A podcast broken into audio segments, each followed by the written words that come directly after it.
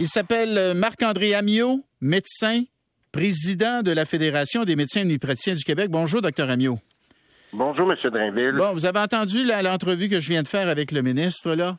Bien, bien sûr. Bon, alors, le savez-vous, vous, il y a combien de vos membres qui sont prêts à prendre plus de patients et de, patientes? Parce que si vous savez pas ça, moi, je pense qu'on n'a aucune idée, dans le fond, des chances que ce plan-là réussisse, là. J'ai pas le détail exact. On est actuellement à compiler ça, mais euh, nos estimés sont favorables. C'est-à-dire?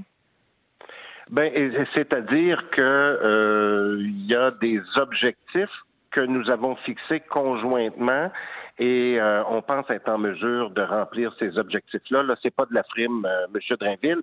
Soit dit en passant, je veux juste bien expliquer comment ça va fonctionner. Mm.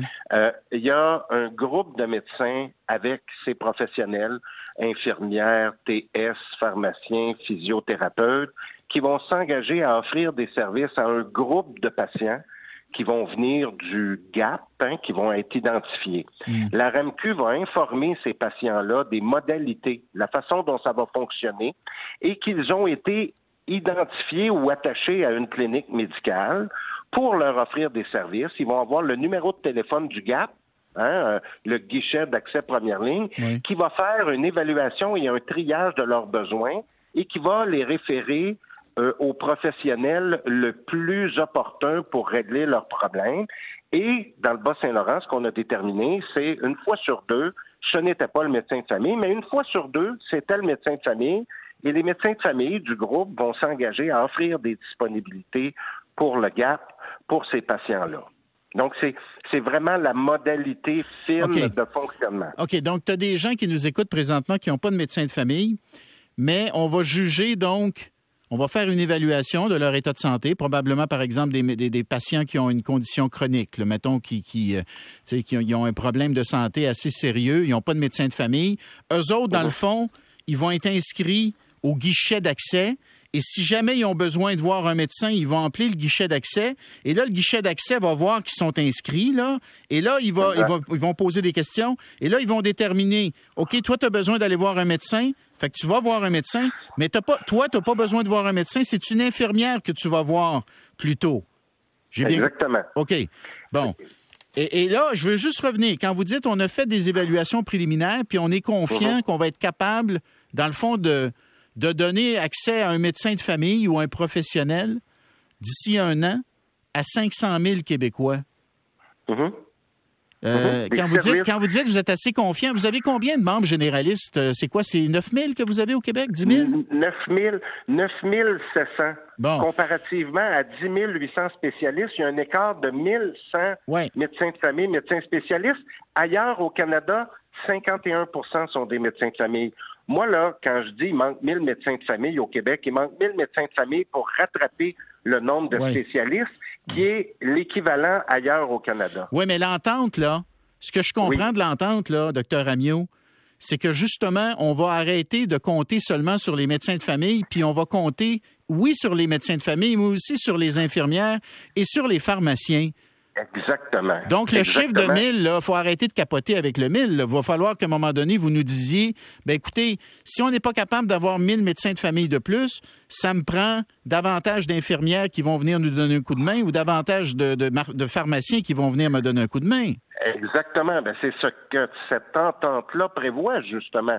Elle prévoit de répartir sur d'autres professionnels les besoins de la première ligne. Les patients qui n'ont pas de médecin de famille, ils n'ont pas nécessairement besoin d'un médecin de famille. Ils ont besoin de services. Et parfois, ils ont besoin de médecins de famille. Mm. Puis quand je disais les médecins de famille font partie de la solution, ben c'est ça que je voulais dire. Ils ne sont pas l'unique solution, cependant. Là. Euh, euh, ne nous méprenons pas. Le gouvernement a aussi une part de responsabilité. Mm. Les gaps, là, ils vont devoir être fonctionnels. Ils vont devoir être pleinement fonctionnels dans toutes les régions du Québec. L'orchestrateur, le hub pour mesurer puis mm. rendre disponible ces rendez-vous-là, ça aussi, il va falloir qu'ils soient opérationnels et disponibles. Les professionnels dans les GMS avec lesquels les médecins travaillent, ils nous sont fournis par les établissements. À l'heure actuelle, là, euh, il y a bon nombre de GMF qui ont des professionnels qui sont pas remplacés. Donc, il faut trouver ces professionnels-là. Donc, il y a une contrepartie gouvernementale aussi. Il ne faut pas faire reposer uniquement sur les épaules des médecins de famille. Mais nous, on a dit, si tout ça est fonctionnel et nous aide, nous, on répond présent, on va les mettre disponibles, les plages de disponibilité pour ces patients-là, parce qu'on sait que c'est difficile pour la population, puis on veut faire partie de la solution on veut aider la population à avoir un meilleur accès. On l'a prouvé durant la pandémie. On a toujours répondu présent. Oui, mais là, vous venez de mettre le doigt dessus. C'est bien beau d'avoir un beau guichet qui fait un beau triage, mais si au, moment du triage, je, me, fais dire, toi, c'est pas d'un médecin que tu as besoin, c'est d'une infirmière, puis qu'il n'y a pas d'infirmière au GMF parce qu'il nous manque d'infirmières, on n'est pas plus avancé, docteur Amiot. Ah, ben là, c'est intéressant que vous ameniez ça. Justement, il y a un comité de suivi. Le ministre l'a effleuré un petit peu, là. Il y a un comité de suivi euh, entre le ministère et la FMOQ avec euh, différents intervenants qui va s'assurer. Parce que moi, mes docteurs, c'est ça qu'ils me disent. Mes docteurs, ils me disent, ben là, je vais mettre des disponibilités. Puis, est-ce que ça va être plus facile pour le GAP d'envoyer ces patients-là dans une consultation médicale alors qu'il aurait pu être adressé par un autre professionnel? D'un autre côté, le ministère me dit, moi, je suis inquiet de mettre un gap en, fonction et de ne pas avoir de rendez-vous de disponibilité de la part des médecins. Bien, commençons à quelque part, évaluons ça et, regardons ça à tous les mois, pas, après six mois, pas après un an. Après, à chaque mois. Vous m'avez dit, vous avez 9700 membres. Il y en a combien, d'après vous, là, euh, à vue d'œil, qui seraient prêts à prendre plus de patients d'une manière ou d'une autre, individuellement, dans un GMF? Les, indications préliminaires que vous avez, c'est quoi, le tiers d'entre eux, peut-être? C'est euh, euh, certainement le tiers d'entre eux, mais là, je voudrais rectifier pas prendre en charge individuellement, prendre en charge collectivement, participer à l'offre de service. C'est différent. Là, on parle de prise en charge. Permettez-moi euh, de, préciser quelque chose. Prendre en charge un patient, là, c'est pas là le prendre sur mes épaules pour le restant de ses jours. C'est accompagner un patient dans sa santé. La santé des gens, c'est pas la responsabilité du docteur.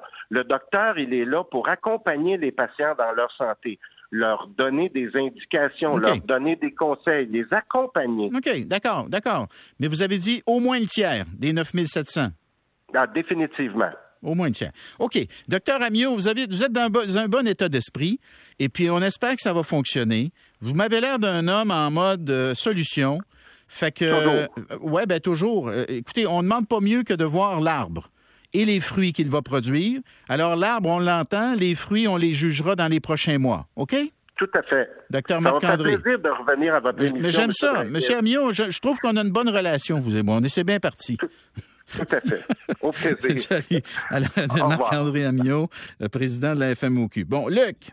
Oui, Bernard. Bon, écoute, hein? Je, je comprends rien de ce qu'il dit, ça passe. tu comprends rien de ce qu'il dit? Ah, ben là, pourtant, là, là tu... Ben écoute, Bernard, les GMF, puis les je sais pas quoi, ah, puis je me mets dans le pot tout un chacun qui est installé là. Regarde, la vérité est la suivante. On on n'augmente pas le nombre de ressources. On dit juste, on va les squeezer un peu plus, on va te leur serrer la dernière goutte de citron. Écoute, je sais pas ce que ça va donner. J'écoute ça, puis je me dis, mon Dieu, j'en ai entendu des solutions de ce genre depuis 15 ans, 20 ans, ça n'a pas de bon sens. Puis là, il va y avoir un guichet, comment ça s'appelle, un gap, un guichet de patente. Puis là, la patente va te dire, tu vas voir une infirmière. Puis là, non, peut-être qu'un pharmacien va... Non, c'est plein de bon sens, mais comment ça se fait que ça... Ils viennent d'où, ces ressources-là? Ils viennent d'où ces ressources? Ben ça, c'était le sens de ma question. Tu as combien de médecins qui sont prêts à en prendre plus? Il nous a dit au moins le tiers des 9700. Mais il a bien précisé, Luc, puis ça, c'est important. Là. Mais, pas, mais pas vraiment de prendre en charge un médecin, euh, pardon, un patient pour la vie. C'est-à-dire que tu deviens pas le médecin de famille, on te donne un service. Tant mieux si ça marche. Tant mieux si ça marche. Mais laisse-moi juste faire preuve de, du doute métaphysique, appelons ça ainsi. Très bien, Luc, on se reparle un peu plus tard. Alors, euh, le doute, mais, mais, écoutez, Luc n'est pas tout seul à, comment dire, à, à, être habité par le doute métaphysique. Parce que quand je vous demande, croyez-vous que vous aurez accès à un médecin de famille dans un an, aux deux tiers, vous me répondez non. Plus du deux tiers même, vous me répondez non. Bon. je ne vais pas vous chicaner, là. On a été, euh, comment dire, échaudé à multiples reprises, fait qu'on a le droit d'être sceptique. Mais donnons une chance aux coureurs. Moi, je suis pas dans un mode cynique là où je me dis il y a rien qui marche, puis il y a rien qui va jamais marcher, puis tout est un échec, puis tout est de la M là. Oh, oh, oh, faut essayer. De toute façon, la quantité de taxes puis d'impôts qu'on paye, on s'entend-tu? Euh, On n'a pas le choix d'essayer. Puis espérons que ça va marcher. On y va à la pause.